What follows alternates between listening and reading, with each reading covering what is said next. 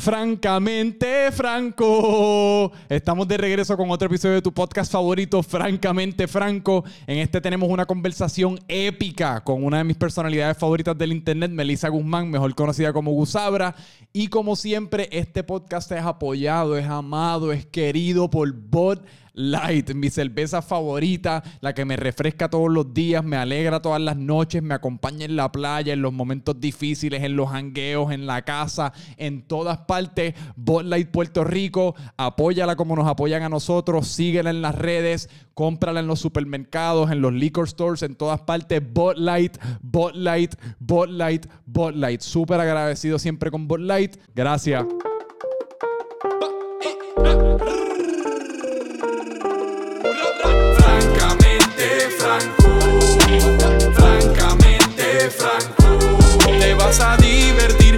Vas a divertir, te vas a divertir.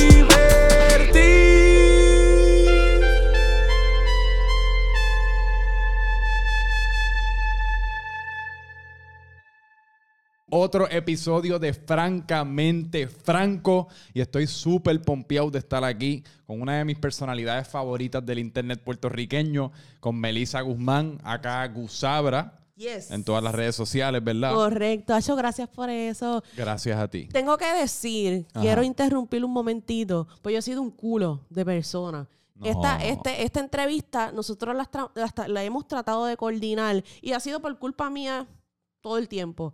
Este, desde hace, wow, muchos meses. Sí, Porque estábamos, estaba el revolú de la pandemia. 500 y revoluciones. Eran, siempre aparecía un bollete. Y, Sí. y yo, Dios mío.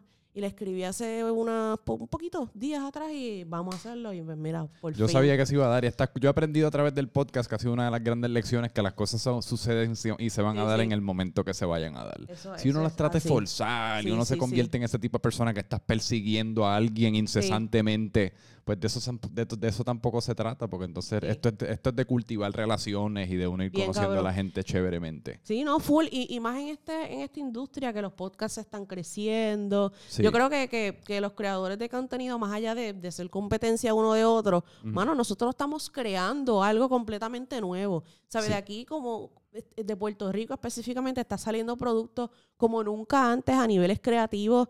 Y, y, mano, yo creo que, que es momento de como que tú estás haciendo algo cabrón, mano. Vamos a fucking Es- meterle. eso es algo que yo, el fin de semana pasado, por alguna razón, tuve, tuve esa realización de que me, me empecé a dar cuenta de que en Puerto Rico, especialmente en lo que viene siendo el ámbito del Internet, la calidad del contenido está subiendo en cuanto a que la gente ya está metiéndole hasta presupuesto, la gente está Sí. metiéndole preproducción, la gente Inversiones. está inversiones, que si cámaras de alto calibre y unas cosas, todo para YouTube, todo para Spotify, podcast, que eso TikTok, es que estábamos hablando. Exacto, pero que era algo que hasta hace poco no, no era el caso. Hasta hace poco, pues, igual que el fenómeno de los Estados Unidos de las redes sociales también, que era todo bien DIY, como Sí, que bien sí. con el celular, bien casero. Que me da, me da gusto ver eso, porque yo No, creo no, que... Es, es brutal. Hace un momentito, fuera de la, de la cámara, estábamos hablando precisamente de eso, ¿sabes? Ahora mismo eh, es que ya es un asunto de, de profesión, ¿sabes? Antes yo me atrevería a decir que mucha gente lo veía como, ah, no, eso es como un hobby, ese es el, pasapi- el pasatiempo Sí. de tú sentarte, pero no, ya, es- ya son trabajos. Precisamente porque pues entran las marcas, eh, hay mucha gente consumiendo tu producto, so Eso ya es al- mucha gente, así como la, eh, los que se ponen a jugar gaming, por ejemplo, esos son gente que ya son profesionales y se Sí. dedican a eso y te- generan un montón de dinero. Igual con la gente que crea contenido. Algunos, Ese es sí. el problema con el gaming. el gaming sí, ahora, el gaming se ha convertido yo creo que es sinónimo con dinero, pero el gaming es... El gaming es como cualquier otro deporte profesional. Ah, no. Están las grandes ligas, o sea, está el NBA, el MLB, que hay 400 jugadores metiéndose millones de pesos. Y entonces después hay cientos de miles de otros jugadores en las ligas menores ganando 30 Sí. mil dólares al año, si eso.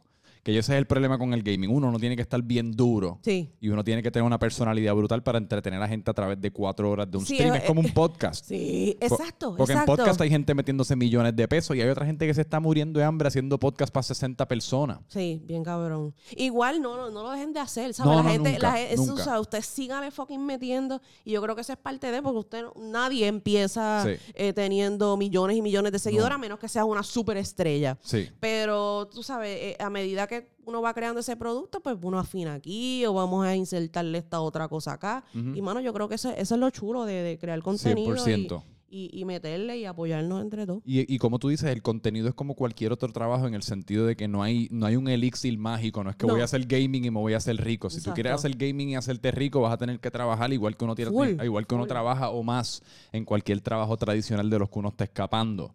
Que esa vez es, 100%. ese es como, ya tú, tú sientes, por ejemplo, que ya el, el podcast que tú haces de siempre es lunes y lo que tú estás haciendo, eh, aparte de eso, con tu escritura y eso, ya tú, lo- tú- es un trabajo para ti.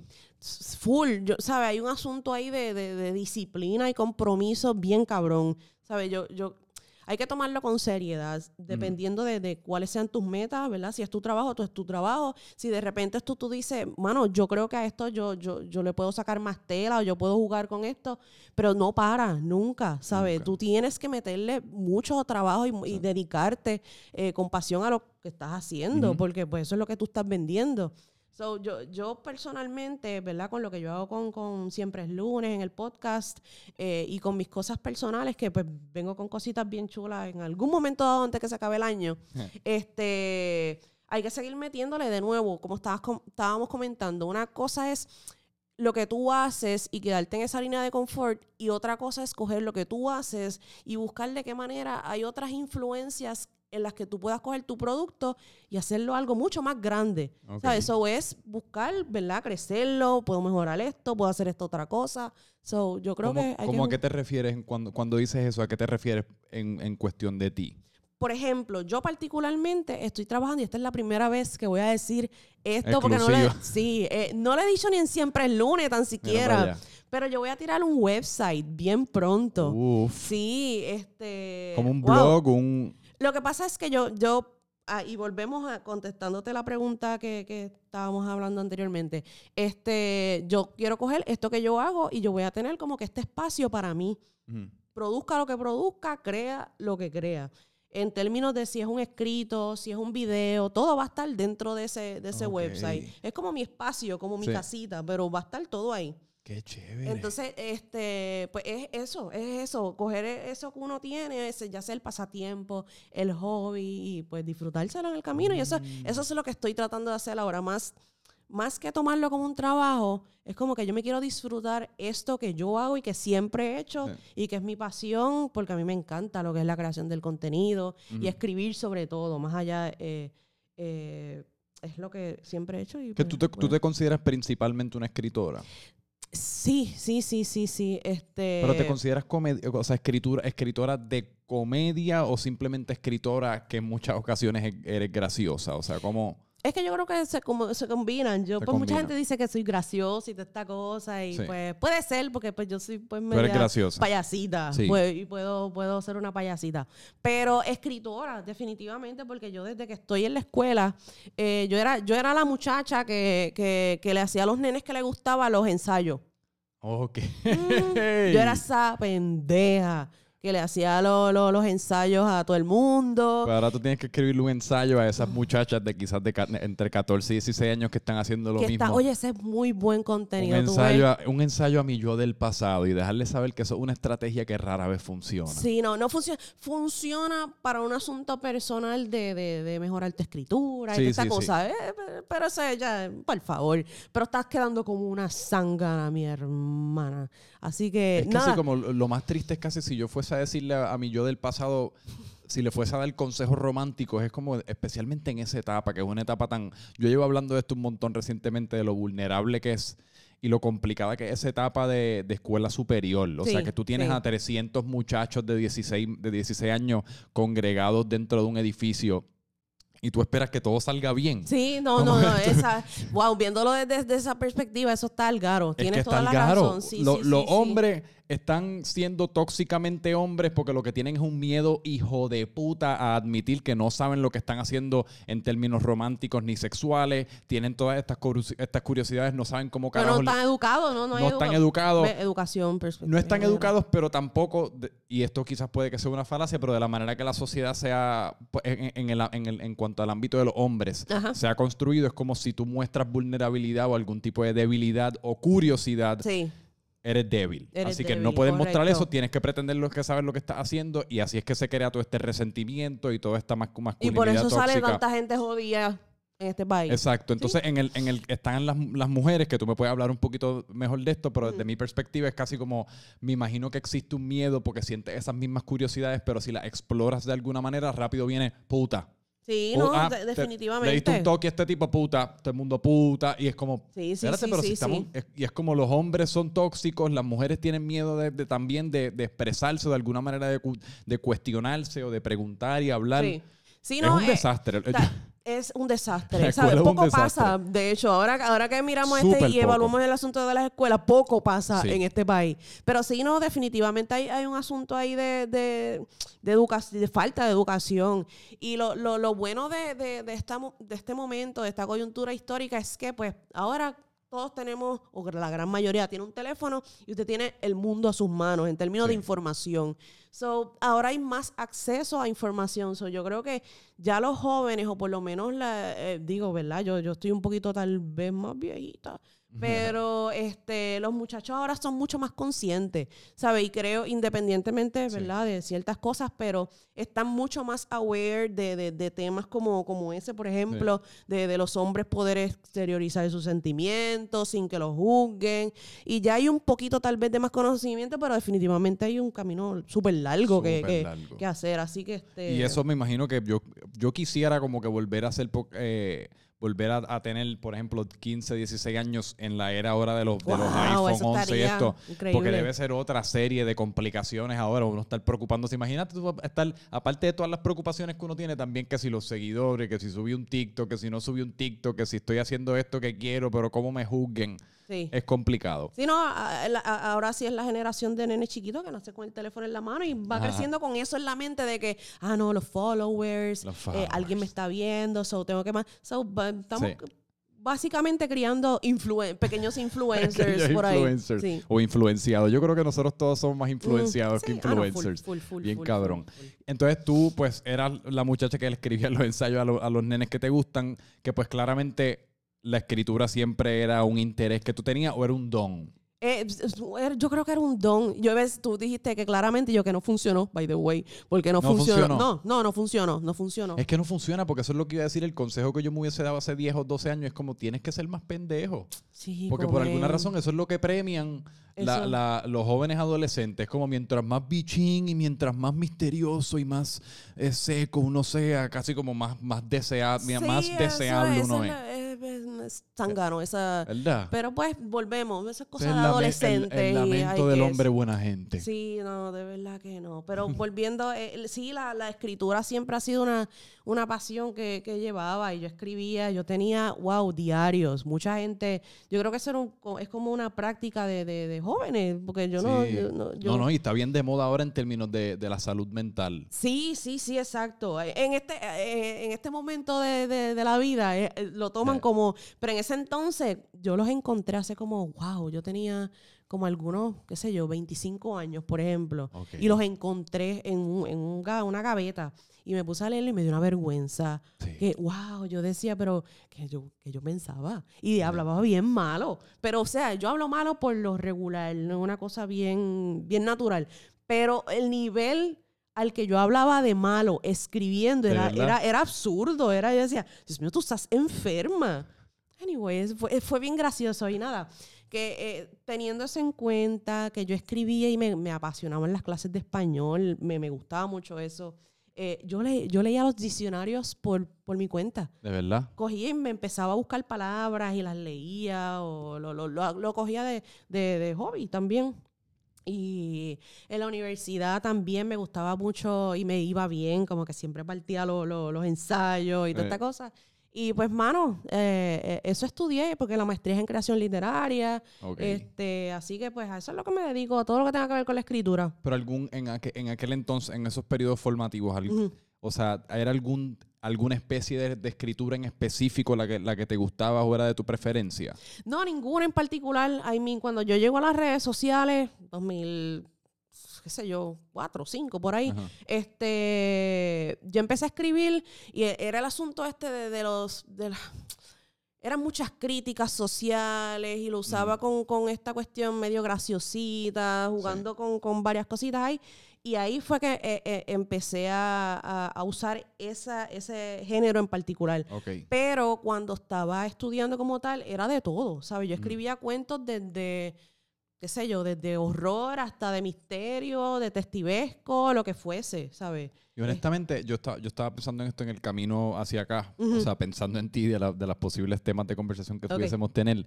Y es para mí, Ujú. y yo creo que para mucha gente, el, el ser alguien bien habilidoso en la escritura se Sí. siente como un superpoder. Y yo no sé exactamente por qué es, pero la escritura siempre ha sido, yo creo que algo bien intimidante para mucha gente. Sí. Porque contrario a lo verbal, que todos nacemos básicamente hablando y lo hacemos todos los días de nuestras vidas, a veces un poquito demasiado, pues es algo que se siente natural porque lo, hace, lo, hacemos en el día a día. Todos nos sentimos que podemos hablar y por eso todos nos sentimos que podemos hacer un podcast y por eso hay ya demasiados podcasts.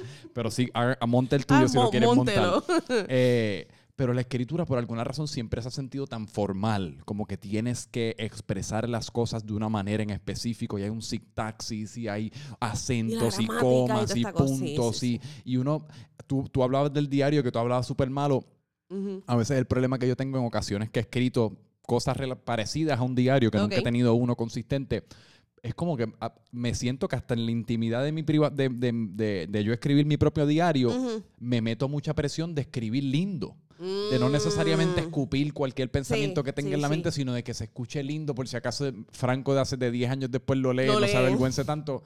Spoiler alert, siempre uno se avergüenza del yo del pasado. Mm. Pero sí, la escritura es como este, no sé por qué siempre ha sido como tan mítica. Sí, o sea, mira, yo co- co- como purista de, de- de la cuestión esta de la escritura como tal, lo puedo entender porque yo soy bien, eh, no es necia, perfeccionista tal vez a la hora de cuando escribo algo es como que me, quiero que me guste, tú Sí. sabes, y lo releo y lo releo y lo edito y le quito esto y le añado, pero eso es parte del ejercicio de escribir. Ahora, eh, eh, yo creo que si fuese... Si yo fuese a dar un consejo no solicitado por, por nadie, este, e- es esta cuestión de que, mira, usted escriba. eh, no hay un. Sí, la, la sintaxis es importante, la gramática, la, la ortografía, eso es bien importante, eso, pero eso pasa a un segundo plano. Usted escriba su idea y después la moldea, después edita, después que entonces se toma el tiempo de decir, esto está bien escrito, esto debe ir aquí. Pero usted necesita la idea, bote todo lo que usted tiene en el cerebro Sí. y después entonces se toma el tiempo de, de, de- de coger esas cositas y, ¿verdad? Limarla. Usted tiene ese diamante en bruto, pues púlalo después. Exacto. So, yo creo que eso, eso es, por lo menos yo trato de hacer ese ejercicio. Me estoy contradiciendo totalmente, porque yo soy bien necia cuando escribo y yo digo, "Ay, esto está bien mierda. Y uno se estanca en las primeras tres oraciones. Sí. Pero ahí es donde entonces uno se queda como que en esa, en esa, ay, yo no voy a escribir porque esto es bien difícil Sí. o no está estructurado. No, coja el lápiz o coja la computadora, escriba por ahí para abajo. Sí, el- es la fobia del papel en blanco. Cuando ese papel está en blanco, esa primera oración se siente como Es- más, más difícil que el resto del escrito. Full, 100%, 100%. So, yo creo que eso es, esa cosa todavía la trato de, de- de- de entender y, y bregar con eso, Sí. pero pues eh, es Y una lucha. Y también si, el 20 si, en el, si hay alguna lección del 2021 en cuanto a si, si uno estudia eh, tanto como consumidor en cuanto a lo que uno le gusta. Y también evalúa lo que está teniendo éxito a nivel objetivo, es como es la autenticidad y por eso yo creo que no, yo creo que lo mejor que uno puede hacer a la hora de escribir o hacer un podcast es, es hablar en que se sienta que es tu voz. Sí, todo no, full, full, Que, 100%. que yo creo que es algo que tú has hecho súper bien, es algo que Alexi ha hecho súper bien, que cuando uno lo lee, uno lo lee en tu voz Ujú, Sí, y se siente bien auténtico a ti. Se, se siente casi como un, literalmente como un diario de muchas maneras. No es nada tan literario, ni tan poético, ni tan genérico, en, en- en que, que era algo que quizás se utilizaba un poquito más antes, Sí, esa, sí, esa sí. poesía más. Mira, hay, hay una cosa que, que, que leí de, de, de una amiga hace un tiempo, Rosario. Este, ella me dice que, que las letras tienen DNA. Y, y, y usted dice, "Ah, por favor, cualquiera puede escribir. Pero es lo que tú acabas de decir, y by the way, te, te lo agradezco que, que me consideres así. Este, yo creo que una de las cosas más importantes a la hora de uno crear algo, una pieza X, ya sea escritura, ya sea un podcast, ya sea contenido para TikTok, lo que sea que usted quiera hacer, es bien impor- eh, importante no pretender algo que uno no es, No. porque entonces eso se va a ver. Y ese personaje es difícil de mantener también. Claro, claro, y entonces usted está creando I mean, si usted crea un personaje y de repente esa es la línea de irse brutal, porque Mm. está súper cabrón.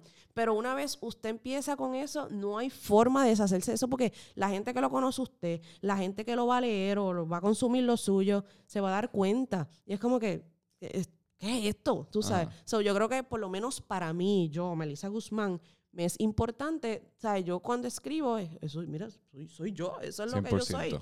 Y lo que yo creo y lo que subo y toda esta cosa, de nuevo, porque yo no quiero ser algo que, que yo no soy, porque Sí. va a ser, me va a cansar. Sí. So, entonces, cuando yo cojo el teléfono y voy a escribir un tweet, pops, lo zumbo por ahí. Yo, ay, Dios mío, que yo ahora escribí. Y se fue por ahí para abajo. Y ya, ya no hay forma de volver atrás. Pero este, sí, es importante esa Sí. autenticidad y mantener eso lo, lo, lo más genuino posible. Una parte también, no, el nombre Rosario no se utiliza suficiente.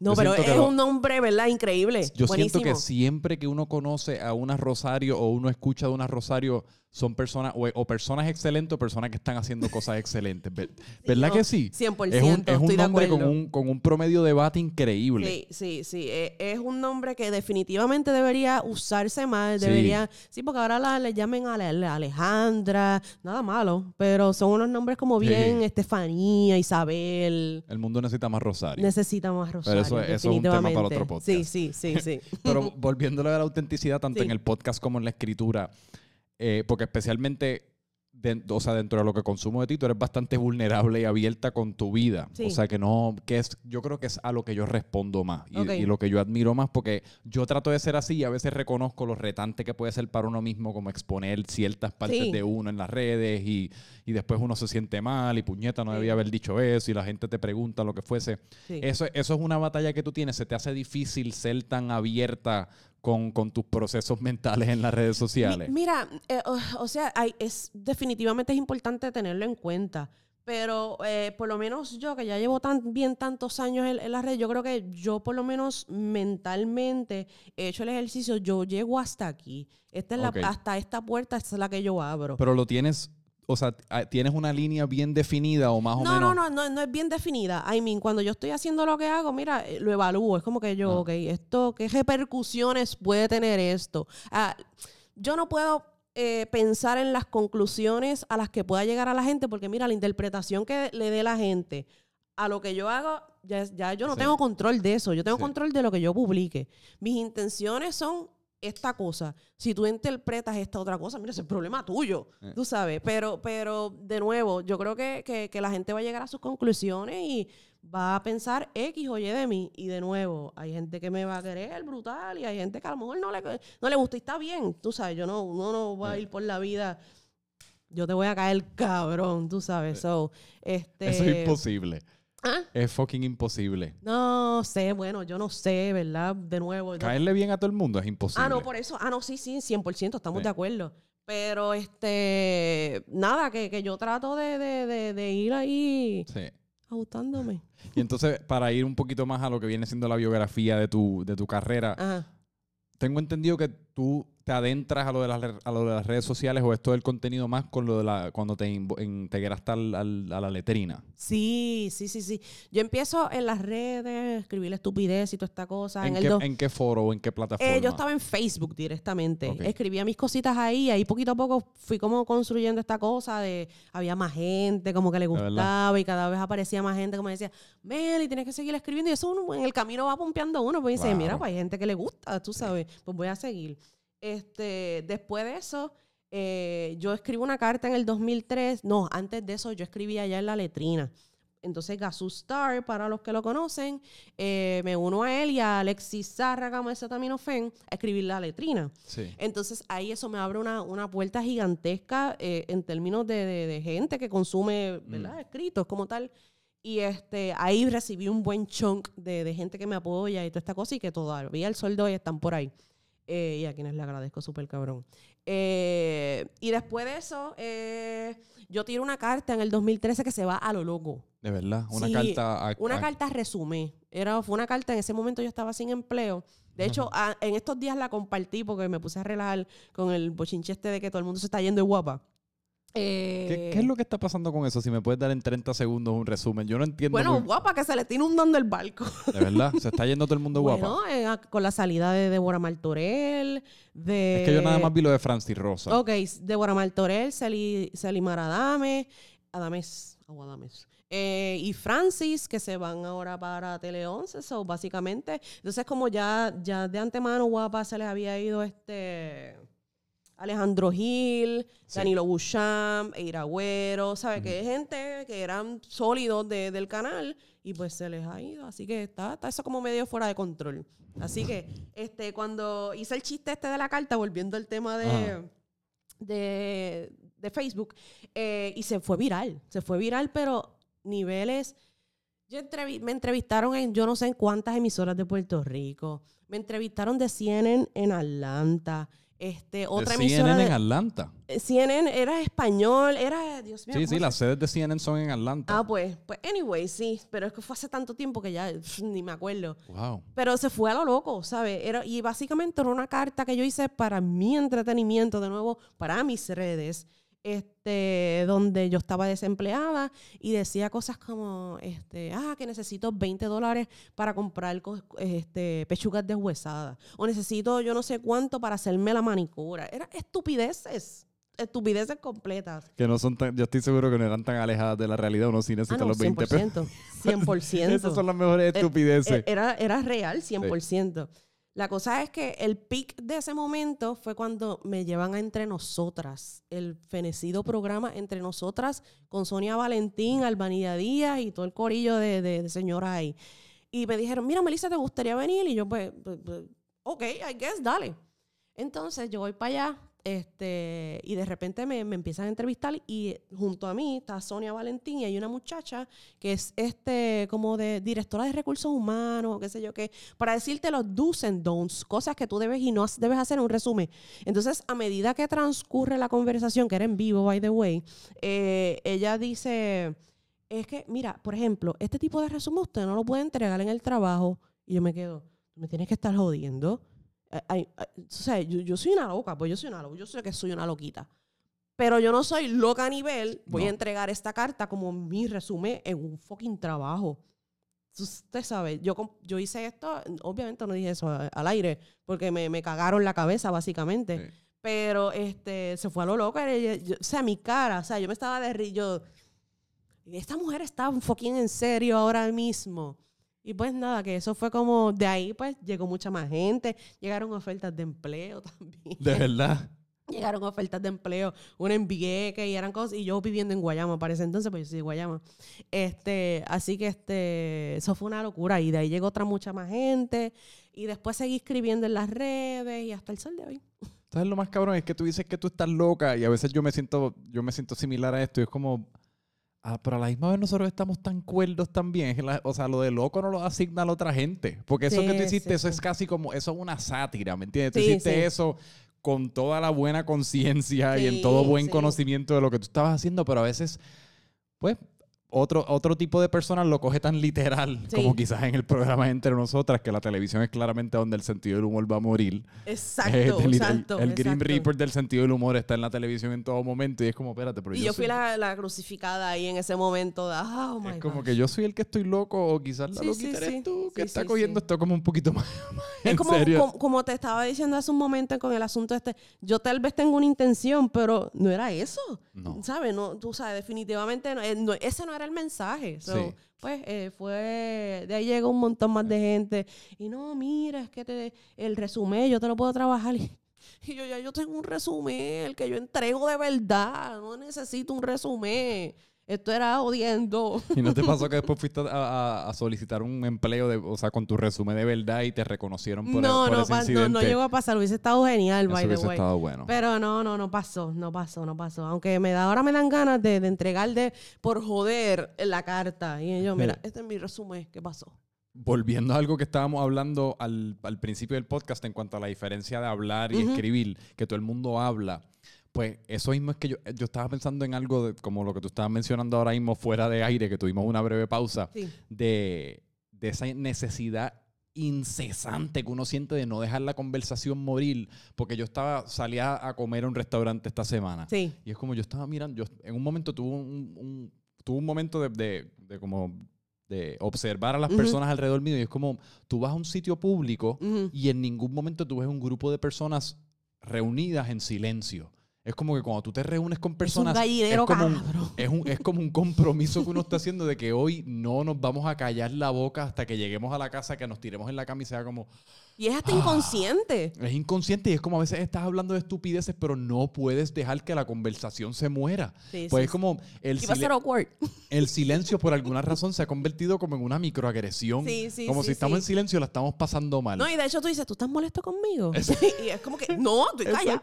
Exacto. Pero no hay nada que a veces uno le irrite más que cuando uno está en silencio. ¿Estás bien? Sí, sí, sí. Y yo, ¿Estás- ¿Qué, sí. qué te pasa? ¿Estás bien? Y eso, eso entonces, da nada, espérate, pero estoy encabronado, güey. Sí, sí, Yo creo sí. que yo estoy encabronado ahora que, ahora que tú uno me se empieza como a preguntas. encojonar y es como que ya se está jodiendo. La Exacto. conversación va risco abajo. Risco abajo. Y yo soy, en realidad yo soy, yo creo que, yo no sé si es que yo soy antisocial o es que yo soy anticonversación mierda. Que es la conversación que uno acaba teniendo en muchos de los hangueitos que uno Sí, va sí, o en sí, muchos de los encuentros sociales. Es como, mano, llevo 45 minutos hablando de, de- de algo que no me interesa. O sea, de, de whatever, del juego de baloncesto de anoche que ya Ay, recapitulé madre, esta bueno mañana y es como Sí, me sí, cago en la madre.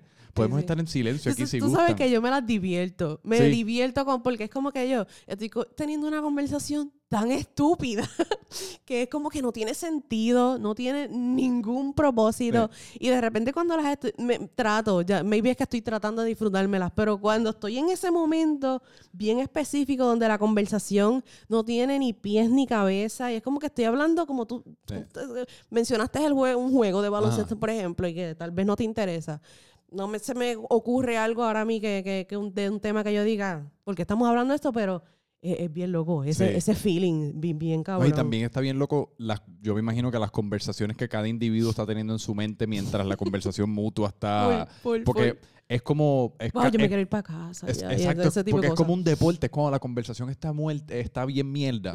Tú sientes el, el moral del grupo bajo. Todo el Sí, mundo está sí, como... sí. "Sí, O, con sí". el... O chequeando el celular, o o, teléfono. contesta- o ya em- enviándote las respuestas genéricas que todos tenemos formuladas en nuestra mente para jugar ping-pong con la conversación hasta que de la nada. Y, así- y yo me imagino que en esos momentos todo el mundo está como pensando en pajaritos preñados, en irse para la casa o lo que fuese, hasta que de la nada uno vuelve y, la- algo mágico ocurre en la conversación que estamos hablando de algo que nos interesa a los tres del momento. Y todo el mundo está volando en mundo, canto. Y todo el mundo se pompea de nuevo y tú sientes como, pum, nos- ahora sí que nos fuimos, puñeta. Hay un campo energético alrededor de, la gente donde todo el mundo está bien. Entonces empieza, por ejemplo, me- em- me- se me ocurre este escenario que es donde lo veo un montón, por ejemplo, en las sesiones de brunch, que es como bien popular y a la gente le encanta esa mierda. Yo Ay, soy súper anti-brunch. eh, ¿De verdad? Ok. Súper anti ¿De verdad? Yo tengo, yo tengo Se come bien en los brunch. Yo tengo dos o tres opiniones que son un poquito controversiales. Esa es una de ellas, que el brunch para mí es una de las peores cosas del mundo. Es que a mí no me gusta levantarme Ujú. y media hora después estar enjollinado en un restaurancito semi-oscuro, Ok. bebiendo champán que me va a dar un sueño hijo de puta a las Ah, 2 y 45 de, la, de, la, de la tarde. Ya.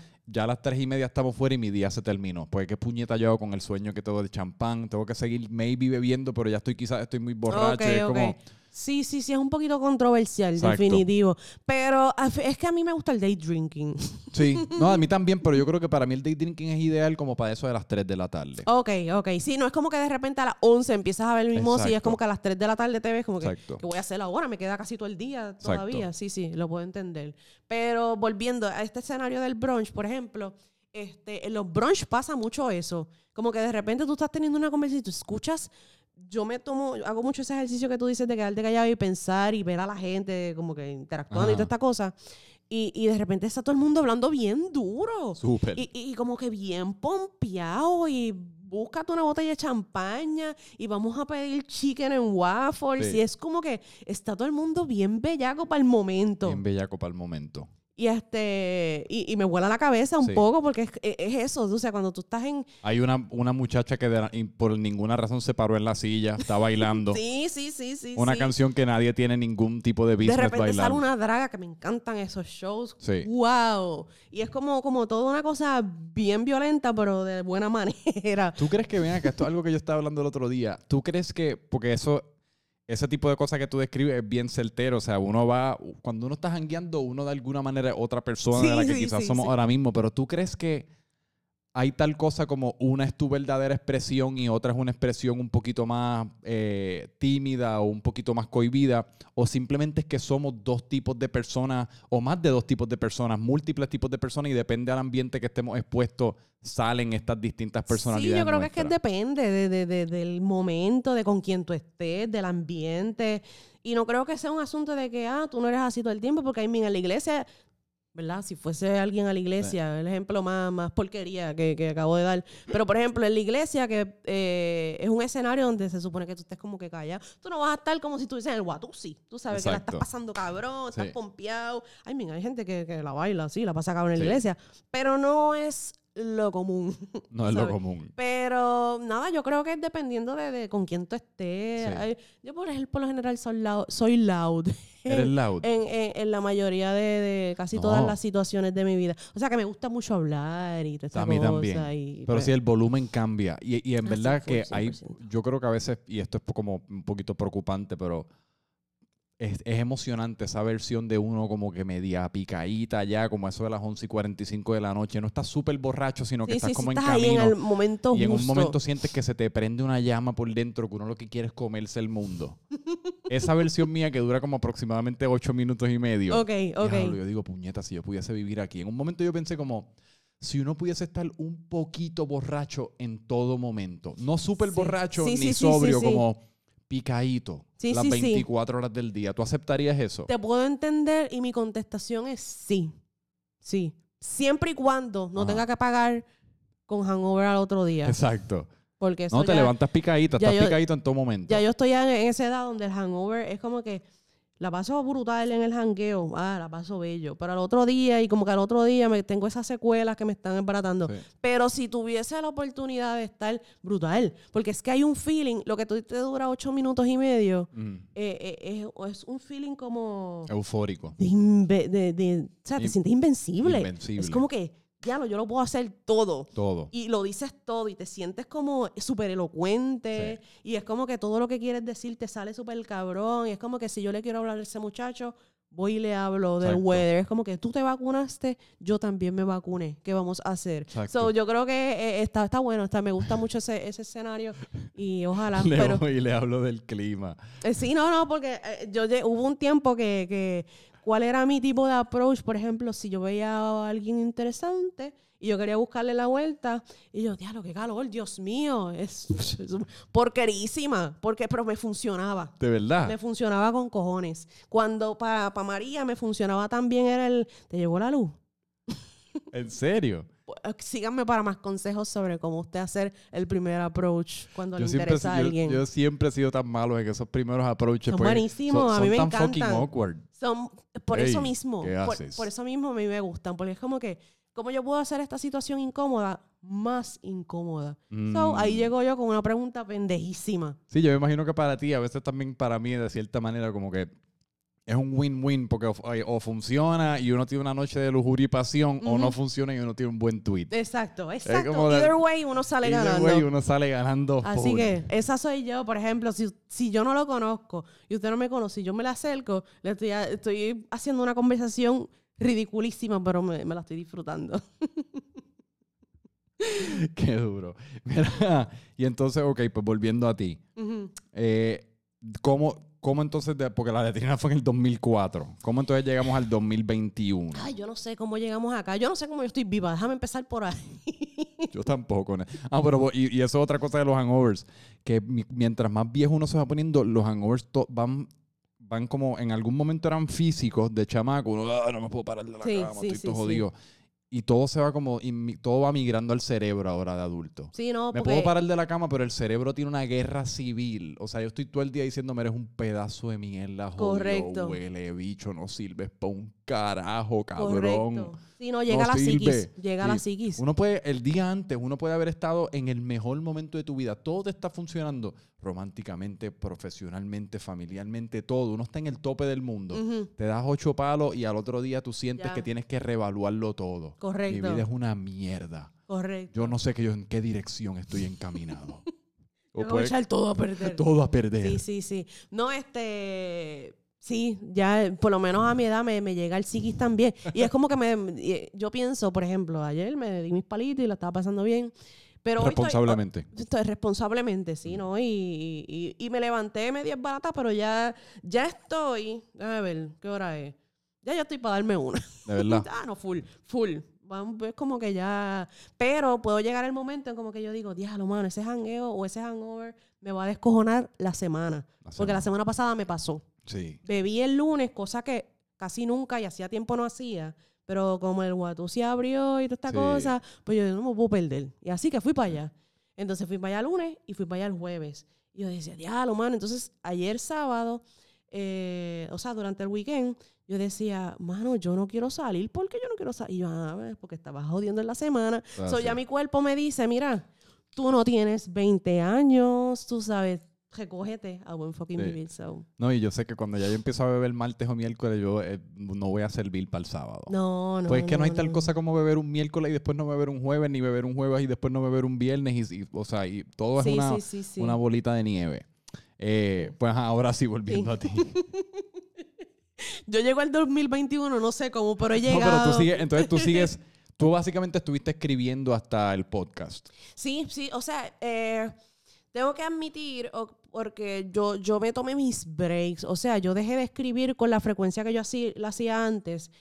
Y aquí entran issues de, de- de- yo creo que de todo creador o Sí, ser escritor. un creativo consistente es la cosa más difícil es del mundo. difícil, es complicado. Por eso menciono ahorita lo del compromiso y la disciplina, porque este tipo de, de- de- de, ya sea pasatiempo o profesión, eh, requiere mucho de uno, Sí. tú sabes, y hay un montón de influencias eh, que pues te, te pueden aguantar, desde, desde uno ser muy estricto o perfeccionista con lo que uno hace, hasta situaciones que afectan a uno, por ejemplo, la pandemia, eh, problemas de trabajo, ¿sabes? Todo, Y- todo y- tipo de problemas. Y yo me, me cogí ese, como que ese break y estaba, estaba aguantada de producir y crear y, y hacer mis cosas. Ahora estoy poquito a poco eh, bregando porque es bien importante, yo creo que hay que mencionar ese tipo de cosas porque la gente a veces es muy duro con, con- consigo mismo. Sí. Y, y yo por lo menos pues eh, identifiqué que, ok, estas cosas me están afectando, de qué manera yo puedo trabajar con ellas para hacer esto que me gusta y que no se afecte.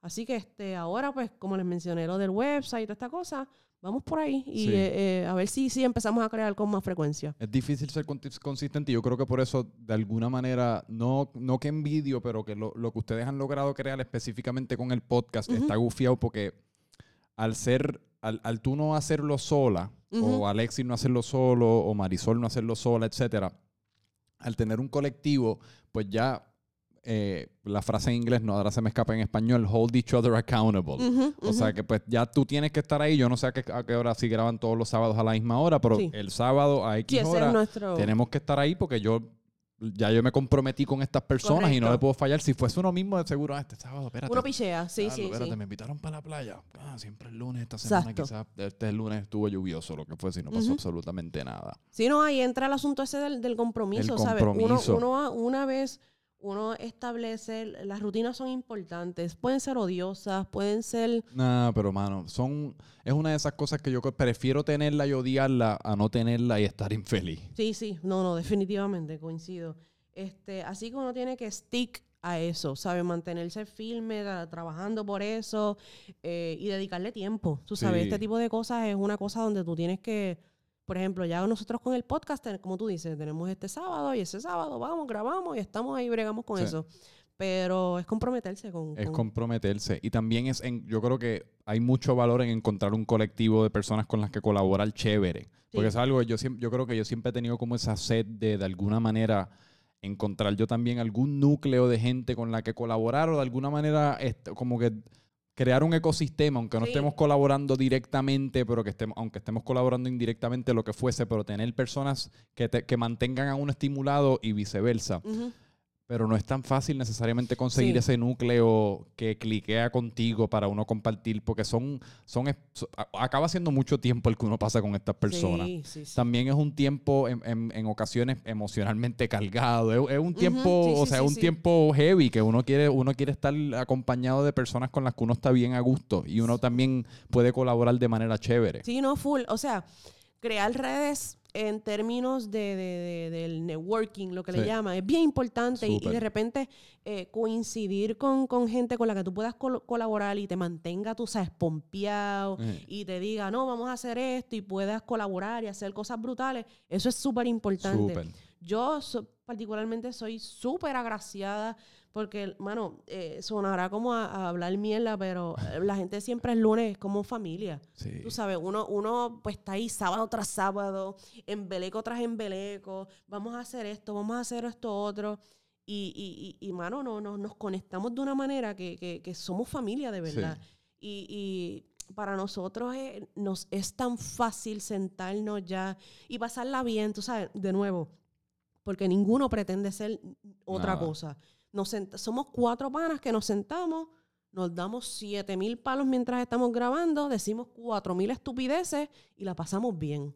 De eso se eh, trata. eh, eh, eso es por eso es que, que, que, no- que nos gusta lo, lo que hacemos, porque estamos comprometidos, pero la pasamos. Sí. eh, nuestra meta siempre es pasarla Sí. bien. Así que contar con ellos para mí es, es Sí. una, cosa, una bendición. No, no, es una bendición.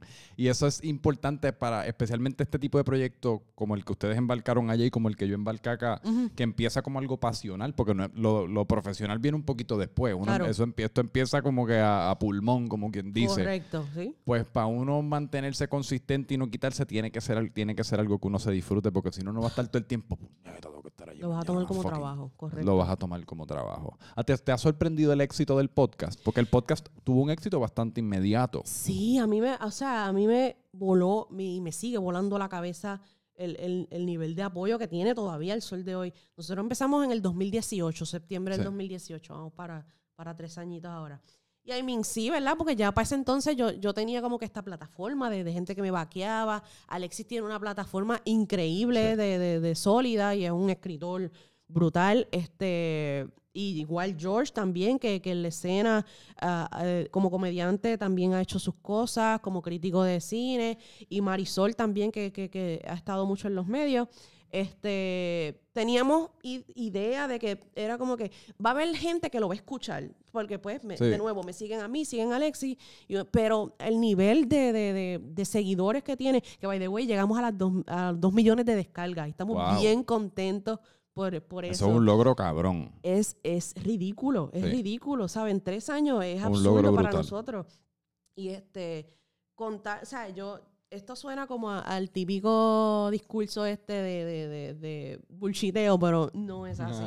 Eh, para mí recibir los comentarios de la gente, por ejemplo, yo me atrevería a decir, porque hace tiempo no, no analizo los números, pero más de la mitad de la gente que nos escucha está en Estados Unidos. Por X o Y razón, trabajan por allá, otros son, pues, se tuvieron que mudar por X o Y cir- circunstancias. Y recibir el apoyo de esa gente era como que, no, mano, yo guío de tal estado a tal estado y ustedes me mantienen conectado y es como si yo estuviese en la marquesina o en el balcón de casa con mis panas. Ese tipo de feedback para mí lo es todo. Sí. O sea, y- eh, uno, me lo gozo en lo que hago y me lo disfruto y la estoy pasando con gente que quiero. Y dos, que no es porque esté en segundo lugar, cuando este tipo de gente dice eso, mano, para este tipo de cosas es. Tacho, que qué si la gente supiese el valor que tiene para uno como creador de contenido ese feedback positivo. Porque uno mismo, Correcto. yo he estado en la situación a veces y no sé si te pasa a ti, como que uno admira algo, uno le gusta algo, uno admira una persona o le Ujú. gusta lo que está haciendo, pero por alguna razón el dar feedback positivo es tanto más difícil que dar negativo, especialmente en el anonimato de las redes sociales. Ah, que, Ujú. "Diablo, no puedo ser tan mamón, no puedo, no Sí, sí, no, sí, sí, sí. Es, es vulnerable. Yo no puedo, no, si, si te admiro, papi, que me admiren a mí. Y esto no son cosas que yo me digo, simplemente estoy casi como pensando en lo que el, el hater genérico puede Claro, estar sí, pensando. sí. Pero si supiesen que cuando se lo dicen a uno, mano, el aliento que uno le da, uno inmediatamente se energiza, uno inmediatamente como diablo, pues quiero hacer 5000 podcasts más. Sí, no, Eh, no, bien. ¿Sabes? Ese, ese apoyo, y yo sé que aquí hablo también por, por el corillo siempre es lunes, eh, lo es todo, mano, lo es todo, porque, este, mano, sin esa gente no pudiésemos grabar, no hubiese video. Esa gente es la que te apoya, la que te, tú sabes, está ahí vaqueándote, episodio tras episodio, dándote un mensajito, dándote un like, dándote un share. Sí. Es como que, diablo, este episodio acabó cabrón. Y siempre aparecen los que dicen, este episodio fue una mierda. Y ahí va a haber de todo. Va a haber de Pero, todo. pero ese, ese apoyo, ah, diablo, mano. Para mí es, es brutal. Eso, es- Sí. esa es la gasolina, en Esa verdad. es full la gasolina. Es la ¿Qué gasolina. cosa? Ya ustedes llevan tres años. Tres años, wow, y ha pasado de todo. Hemos hecho shows, eh, tenemos, estamos planificando a ver si se nos da uno y hacemos uno a ver en diciembre, En vivo. en vivo. Eso es en otro vivo. animal, ¿verdad? Yo, Eh. yo fui a ver uno que ustedes hicieron en lo que era Latidos en aquel momento. El latido, sí, sí, yo no sí. sé, ya eso ha cambiado tanto de local. Sí, ya. exacto, ¿no? Y ya no sabemos cómo está operando todo este asunto con, con pandemia y mierda. No, ahora los restaurantes que sobrevivieron y llegaron hasta este punto ahora están que se van a saltar de ¿Qué- chavos qué, gubernamentales. Chacho, hasta ahora, ¿Qué, pero qué co- qué reventados. cojones? ¿Por qué esperar hasta ahora? Como que ¿por qué no les podían haber dado ayudas en aquel momento? Que como que todos ustedes... Correcto.